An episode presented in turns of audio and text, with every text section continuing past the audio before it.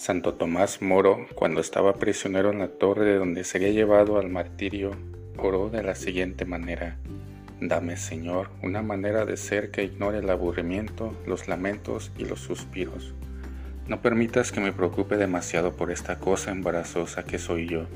Dame, Señor, la dosis de humor suficiente como para encontrar la felicidad en esta vida y ser provechoso a los demás que siempre haya en mis labios una canción, una poesía o una historia para distraerme. Amén. El sentido del humor es un gran don de Dios. Nunca lo agradeceremos bastante. Conviene pedirlo al Señor y no olvidarse de cultivarlo.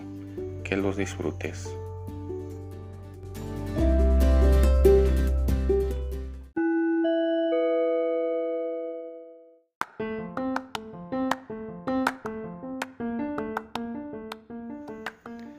Pereza gorda. Dos borrachos en un parque tumbados al sol en un banco. Dice uno, ¿no ves allí un billete de 500? Ah, sí, responde el otro. Qué suerte para el que pase cerca. Queridos hermanos y hermanas, parece un chiste absurdo e inverosímil.